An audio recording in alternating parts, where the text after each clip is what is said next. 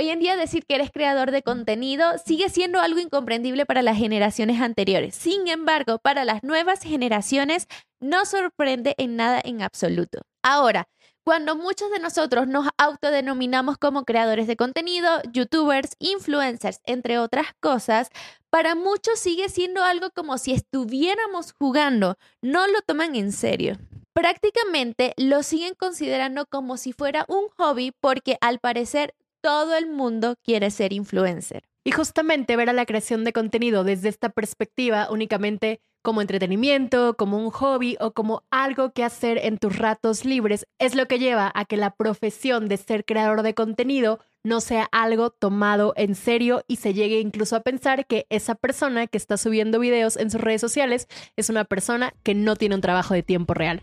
Por eso, en este episodio vamos a hablar desde nuestra experiencia y también desde nuestra perspectiva lo que implica ser un creador de contenido y cómo, si tú así lo decides, puedes ser un creador de tiempo completo. ¿Eres creador de contenido o te gustaría hacerlo? ¿Realmente sabes aprovechar todo el potencial que tiene el ser creador y las redes sociales?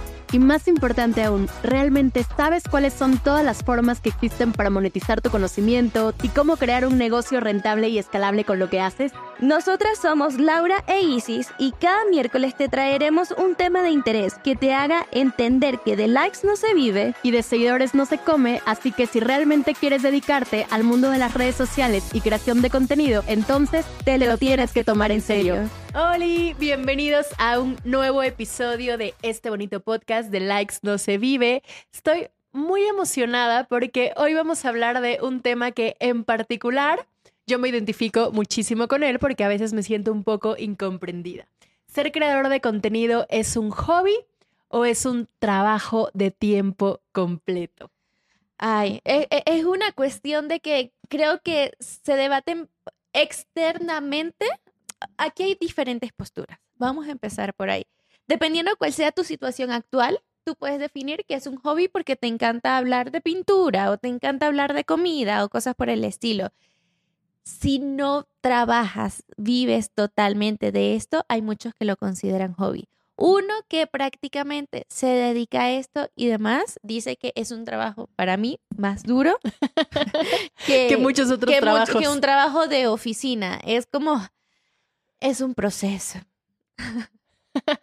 Yo en lo personal creo que justamente que puede ser los dos, todo depende, una desde la perspectiva que lo quieras ver y también de acuerdo a lo que tú decidas. A lo mejor tú tienes un trabajo adicional, tienes un negocio adicional y creas contenido porque la neta es algo que te gusta y te gusta hablar de ese tema y es hasta tu forma de desahogarte y cuando terminas tus mil actividades del día te pones a hablarle a tu celular y ya sientes que con eso eh, pudiste expresarte, ¿no? Y si lo ves desde esa perspectiva, pues claro que puede ser un hobby, pero si ya lo vemos desde el enfoque cuando nos estigmatizan un poco al decir de, ah, esta persona crea contenido en redes sociales, está haciendo videos todo el día, está haciendo historias, está haciendo posts, que hay muchas personas que ahí como que no lo ven como un trabajo. Y si lo vemos desde esa perspectiva de alguien que se dedica tiempo completo a crear contenido, para mí sí es un trabajo y es un trabajo... Sí, yo creo que aquí el punto clave es yo entiendo la parte de que si es algo que te apasiona, tú lo puedes considerar hobby, tú que lo creas. Sin embargo, si es algo como nosotros hemos hablado y como también hablamos en nuestro taller de, creador a empresario, básicamente es el hecho de que te tienes que tomar en serio de que esto es un trabajo y cuando tú lo estableces que es un trabajo, que es un negocio o es para algo, tiene ciertas reglas, como la responsabilidad que lleva el crear contenido, puedes ajustarle horarios, te organizas muchísimo más, porque creo que también cuando uno que es creador lo denota como hobby, eh, un hobby lo puedes hacer o no lo puedes hacer. Si, si, no lo haces, no importa, porque no hay ninguna implicación de qué pasa si no lo haces. sí, no tienes ninguna responsabilidad, no tienes nada que entregar o a lo mejor no dependes de eso financieramente hablando. Por eso mismo, sí está bien, pero estoy en desacuerdo de que aquellos que se quieran dedicar a esto como vivir de creación de contenido, con todo lo que conlleva, lo tiene que empezar a ver como realmente un trabajo que es lo que es. Ahora, desde la perspectiva de la gente que está afuera, este es otro tema. Sí, justo. Muchos pueden pensar que esto es un hobby, pero creo que alguien desde afuera que diga, por ejemplo, que lo tuyo y lo mío de crear contenido es un hobby en redes sociales, es porque no tienen la más remota idea de lo que hacemos en la vida. y a mí me pasa muchísimo. Yo lo noto cuando de repente viene mi familia a visitarme y demás, y es como de, ay, hay que hacer esto, hay que hacer el otro. Y yo, no, es que tengo cosas que hacer, o es que. Y el hecho de que a veces no te vean en una oficina como de 9 a 5 y demás, entonces ya ellos lo toman como que realmente no importa si no haces lo que tienes que ah, hacer. Tienes que grabar un video. Ah, pero eso es un diseño en una publicación. Y uno dice, joven, o sea, esto lleva su trabajo. Eso no es tan fácil. No, totalmente, pero, o sea, volviendo al punto inicial, no, yo por supuesto que lo, tomo un trabajo de tiempo completo y de hecho yo creo que ahora yo trabajo muchísimo más de lo que trabajaba cuando trabajaba en un corporativo. ¿Por qué? Porque ahora hay muchísimas cosas que solamente dependen de ti y es Tú son tus compromisos, tu responsabilidad y obviamente también la cantidad de dinero que generes, pues va a depender completamente de, lo que hagas. Y, o sea, aquí sí yo puedo hacer un paralelismo entre un creador de contenido y un emprendedor. Es lo mismo. O sea, un creador de contenido es un emprendedor que simplemente su rubro o lo que hace está alrededor de las redes sociales y de la creación de contenido en sí. Y que al final nosotras dos sabemos de que si uno quiere vivir de esto y sacarle todo el provecho, tiene que crear una empresa alrededor. Entonces, hay muchos que se terminan convirtiendo en emprendedores al final. Sí, creo que diste justo en el clavo, es que no es solamente esta parte que se ve en redes sociales, ¿no? Como este videíto, esta historia, este TikTok, este bailecito que te echaste tú en tus inicios, sino más bien es todo lo que va detrás, porque sí, justamente puede haber un negocio, puede haber una empresa, puede haber algo muchísimo más grande que obviamente requiere más tiempo del que tú le dedicabas a otra cosa. Ahora, ¿Qué es exactamente lo que se requiere para pasar de alguien que lo está considerando un hobby o que está empezando con esto de la creación de contenido a algo mucho más serio y hasta llegar a ser como un trabajo tiempo completo? ¿Cómo das ese salto o qué crees tú que se necesita para eso? Creo que se necesitan muchas cosas. Para empezar, compromiso. O sea, que te comprometas, como dijimos hace ratito, que te lo tomes en serio y si tú tienes la visión de que ese quieres que sea tu trabajo de tiempo completo, entonces te tienes que quitar esta partecita de y voy a trabajar a la hora que yo quiera, cuando yo quiera. Por supuesto que puedes tener muchos beneficios y mucha flexibilidad de horario que antes no tenías, pero de todas formas tienes que ser muy disciplinado, muy comprometido, que yo creo que ya lo había mencionado en otro episodio. A mí eso es lo que más me ha, me ha ayudado, como ser muy, muy constante. Pero ya también desde otra línea, para que tú sepas que esto puede dejar de ser un hobby a convertirte en tu trabajo completo, es que lo monetices, lo monetices bien y te genere el suficiente dinero para pagarte un sueldo que te permita vivir. Y todo eso lo que tú estás diciendo, entonces implica de que si hay un pensamiento estratégico atrás de publicación que tú vayas a hacer, cosa que tú vayas a crear, ¿para qué la vas a crear? ¿Con qué objetivo? ¿Cómo le puedes aprovechar? Aquellos que están pensando, una de las cosas y de las frases que yo mencionaba mucho en los talleres y los cursos es, no existe el publicar por publicar, porque publicar por publicar no te lleva a ninguna parte. Uno, ni siquiera te lleva a crecer, porque si tú no sabes para qué estás publicando, o a quién le estás hablando, o a quién le estás hablando, no vamos a llegar a ninguna parte. Y lo otro es que si no lo haces con ningún objetivo de si quieres crecer tu lista de contactos o quieres vender un producto o quieres llegar a X. X marca, o quieres construir una comunidad o una audiencia en función de algo porque quieres trabajar con una marca. Muchas veces uno puede estar creando contenido alrededor de algo para que una marca se te note Justo, y se fije en ti.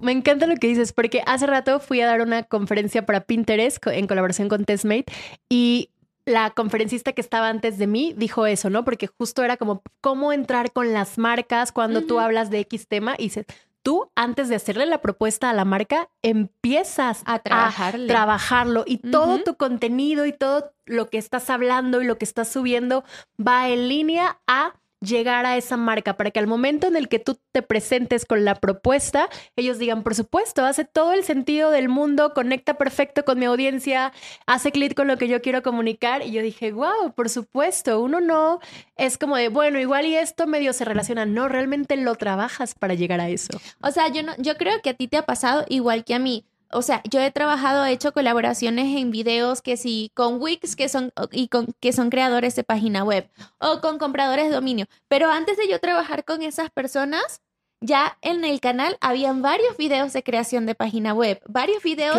y que tenían un tráfico y que personas tomaban en cuenta. Entonces, al igual que hemos trabajado con editores de video o con herramientas, entre otras cosas, al final cuando te contactan es porque ves que tú hablas sobre ese tema o de temas relacionados y que además tienes tráfico alrededor de esos temas, porque no, a mí no me va a contactar, que puede pasar porque ajá, hay marcas que uno no sabe quién las maneja, pero a mí nadie no me va a contactar una marca para que le hable de champú de perritos y le haga un video sobre eso. Si ni siquiera tienes mascota. Ni siquiera tengo un perrito, puedo tener muchas ganas, pero no, entonces no tendría sentido el que yo hiciera algo al respecto de eso.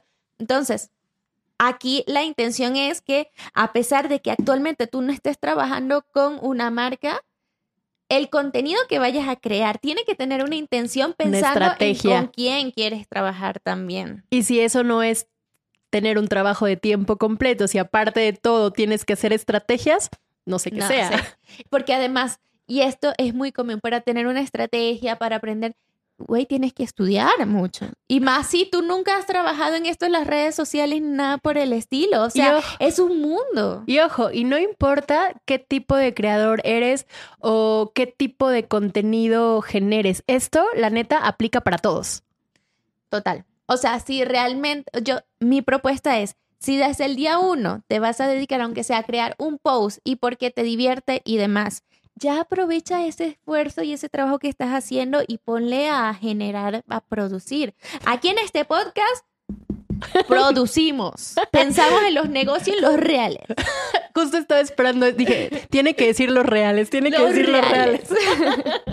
Porque aunque todos digamos dinero, Laura sigue diciendo reales. Los reales, claro que sí. Entonces, aquí la propuesta, Isis, ¿puedes ser un creador solamente por hobby o lo recomiendas? Que lo recomiendes una cosa muy aparte. ¿Puedes ser un creador solo por hobby? Sí, claro que sí. Si tú nunca quieres eh, dar el salto de monetizar, cobrar por tu tiempo, por tus servicios, por la energía y la atención y conocimiento que le estás poniendo, si tú así lo eliges, pues adelante, está cool hay una diferencia enorme en el, en, el hecho de que tú no quieras realmente hacerlo por hobby y no estar cobrando, pero que no sepas cómo hacerlo. Entonces creo que ahí sí hay una diferencia. Pero si tú genuinamente no te interesa monetizar, Sí. Pues sigue utilizando tu tiempo en eso. Pero, ¿sabes lo que me pasa con esto también? De que yo puedo estar de acuerdo con alguien que es simplemente porque le gusta pero las redes sociales te empiezan a envolver de una forma en que tal vez tú no pienses en el dinero que puedes ganar, pero de repente empiezas a publicar y te empiezas a fijar en los likes y en la, y la cantidad de seguidores que vas ganando y el crecimiento que tienes, que al final son métricas bastante banales y que te pueden llegar hasta estresar porque estás creando y de repente, no sé si, si te has dado cuenta, pero de repente he conocido personas que crean un video, se les vuelve viral y ya dicen esto puede resultar en algo y simplemente están fijándose si el próximo va a ser viral y el próximo va a ser viral y así sucesivamente. Entonces se estresan alrededor de una creación de contenido que ni siquiera ese estrés es por la razón correcta. O sea, yo me estresaría por producir más dinero, no porque otro video se haga viral, por ejemplo. Los reales por delante. ¿Alguna vez te has preocupado por los números? O sea, ¿te has preocupado por el número de seguidores? Sí, nunca te lo creo que eso nunca te lo había preguntado. Nunca lo hemos hablado. Pero en realidad sí llegó un momento en que me preocupaba, preocupaba por el número de seguidores y por los números, pero si te soy sincera, era cuando yo me enfocaba en enseñar sobre Instagram, porque era más un sentido... De que decías, necesito ser congruente, tener muchísimos seguidores para que me tomen en cuenta como estratega de Instagram. Exacto, era oh, que yo sentía que necesitaba estar creciendo y tener números porque se supone que es lo que yo enseñaba que eso y, y que eso me respaldaba. Y de, cuando ya dejé de lado eso y me enfoqué solamente en YouTube, soy más, o sea, me vale si crezco o no crezco y demás. Al final, porque también a pesar de no crecer en esa magnitud que estaba creciendo antes, sigo vendiendo y sigo monetizando. Y, o sea, mi gente está ahí con lo que yo le ofrezca. Mi gente. Mi gente. Entonces es como, ya a esta altura no me preocupa tanto. Cool. ¿Y tú? ¿Te preocupas por el número de seguidores? La realidad es que creo que no. O sea, yo soy muy consciente que mis redes sociales no crecen tan rápido como yo veo las de mis amigos que se dedican a lo mismo que yo. Y eso siempre he admirado. Digo, wow, o sea, eh, sus reels se hacen virales y demás, ¿no? Y no es algo que me pase a mí. Pero también, para ser muy honesta, cuando yo veo todo lo que yo hago, todas las conferencias, los talleres, las marcas con las que trabajo, los eventos a los que me invitan y demás, no les envidio el número de seguidores. Exacto, porque además tú y yo sabemos que esas mismas personas que tienen muchísimo más seguidores que tú no hacen la cantidad de cosas que tú estás haciendo y seguro no, o sea, no trabajan con la misma cantidad de marcas ni monetizan de la misma forma que tú lo estás haciendo con muchísimo menos seguidores. Entonces, creo que ahí está el real efecto de aprovechar lo que tienes. O sea, que puede ser con 20 mil seguidores, con 100 mil, con 300 mil. Con 5 mil seguidores o el número que tengas. La realidad es que eso no es lo importante y siempre lo voy a creer. Sí, es cómo aprovecharlo desde el día uno. Uno. Vamos a regresar a nuestro tema central, porque si a ti y a mí, si a ti y a mí nos dejan, divagamos por horas acerca del mundo de la creación de contenido. Pero volviendo al tema de creación de contenido como trabajo full time, como profesión, para ti, Laura, ¿qué implica? Más bien, yo te diría las recomendaciones de uno, que te pongas un horario. O sea, a pesar de que siento de que te da como más estructura y paz mental, o en mi caso, trato de que sea así para tener más estructura y paz mental. Entonces, implica como profesión, uno, que lo pienses también como un trabajo convencional a pesar de que no lo sea. Y creo que esto se lo recomiendo a personas que están empezando con esto y que todavía no saben cómo manejarse, porque creo que cuando, si tú tienes un trabajo convencional y pasas a ser creador de contenido tiempo completo como profesión, puede llegar el punto en que tú dices, ya yo manejo mis tiempos y ya yo soy y tengo más libertad y hago esto y puede que te desvíes y no, te, no tengas el compromiso que necesitas tener como para que las cosas resulten como tal. Entonces, en un inicio yo les plantearía que trata de tomar las mismas horas que tú trabajabas en un trabajo convencional, por ejemplo, yo en mi calendario bloqueo las horas de contenido. Nosotras para grabar este podcast está Tenemos bloqueada la agenda. Bloqueada la agenda y decir, este día en específico se, va a hacer esto. a de likes no se vive. Exacto. Y que para mí es una cosa que si no está en calendario, lo puedo ignorar porque digo, no es algo obligatorio, entonces necesito tener como bloqueado en el calendario. Y la otra cosa que para profesión es entender todos los pasos que implica. O sea, pasos que implica desde el tener ideas, desarrollarlas, el cómo investigar, el saber que se pueden tomar ideas de diferentes partes, el tener un documento donde diferentes ideas las vas colocando ahí, porque no sé si a ti te pasa, pero es que de repente yo estoy viendo algo, una serie, o estoy por la calle y se me, me estoy bañando y se me ocurren cosas. Sí, a mí también, cuando voy manejando sobre todo. Exacto. Cuando voy manejando, cuando me estoy bañando, es cuando digo, ah, esto es una idea. Esto sería buenísimo. De por sí, una vez, confesión aquí, me compraste una libretica para el baño que se podía mojar para escribir ideas. no, es demasiado. Te lo juro, era así para notas y que se podía mojar. Bueno, yo dije, pero ojo, hay muchas ideas buenas que me salían bañándome. Como una libreta que se puede mojar, nunca se me había ocurrido y ya existe. Eso, se te ocurren ideas bañándote. Ahí está. Entonces, creo que, que uno va aprendiendo a medida que pasa el tiempo de cosas que te van funcionando o no, pero sí implica compromiso, mucha organización y saber que el control de las cosas que pasen los tienes tú. Si tú no lo haces, no va a pasar. Lo va a hacer. Exacto, nadie va a hacer. En mi caso, yo creo que para mí implica más que nada no solamente esta parte de, ah, ok, voy a estructurar mis tiempos, le voy a dedicar estos días X, Y y Z, que sí, por supuesto, ¿no? Porque la neta yo también creo, y esto es algo muy cierto, en un inicio vas a trabajar más que en tu trabajo anterior. Entonces a veces no creo que te funcione tanto ponerte los mismos horarios que tenías, así como dijiste tú, porque en mi experiencia cuando inicias, la neta le vas a dedicar más tiempo. Ya después, conforme automatices y demás, pero ese es otro tema, eh, pues igual y le vas a poder dedicar a menos. Pero más que nada en un inicio, para ser creador de contenido de tiempo completo o tomarlo como profesión, para mí más que nada implica hacer una estrategia de lo que va a girar en torno a la creación del contenido. Es decir, qué negocio, qué empresa, qué emprendimiento vas a formar. Porque si tú únicamente te quedas con la visión de voy a ser creador de contenido, de lo que implica esta parte de las redes sociales, la verdad es que no sé cuánto futuro puedas tener. No, y te vas a frustrar en el camino porque no tienes ningún resultado. Claro, porque o no tienes ningún resultado o porque es algo que ahí sí sería súper diferente o, muy poco constante. A lo mejor no todos los, meses vas a tener colaboraciones con marcas, a lo mejor no todos los meses vas a monetizar lo mismo en YouTube, en Facebook o en, la o en cualquier plataforma. Entonces, si tú únicamente lo haces con esa visión, en verdad yo ahí sí no creo que pueda ser una profesión. Entonces, para mí lo que implica es generar toda estructura, todo tu modelo de negocio de qué voy a hacer y, como hemos dicho siempre, la creación de contenido como un medio. Si no, no lo puedes tomar como profesión. Yo estoy totalmente de acuerdo y a eso le agregaría el entender en qué plataforma estás creando y cómo funcionan, porque mucho de, un error muy grande es que las personas piensan que solamente publicar en Instagram y hacer un video para YouTube y demás y no saben cómo manejar la plataforma y no saben además lo que la plataforma le puede dar. En esto que estamos hablando de un negocio alrededor, Tú sabes que a Instagram, a Instagram sí funciona muchísimo, es más fácil tal vez publicar cosas y demás, pero que a largo plazo, y si hablamos de que si un, trabajas con marcas o de qué forma generas ingresos, puedes estar en plataformas que todos los meses te están generando solamente por el contenido que estás creando. Entonces, ya tú te partes ahí de una base que no dependo de una marca para generar una cantidad de ingreso en cierto momento,